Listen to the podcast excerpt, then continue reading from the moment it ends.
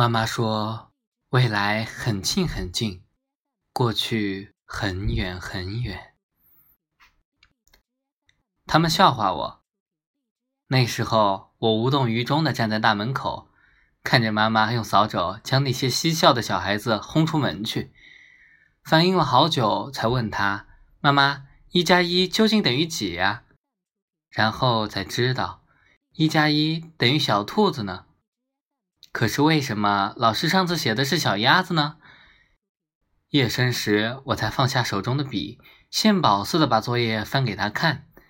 他眼里闪过复杂的目光，亲亲我说：“宝宝的字像小水草一样好看。”我呵呵笑着爬上床，裹上了自己的小毯子，一个人蜷在里面，好温暖。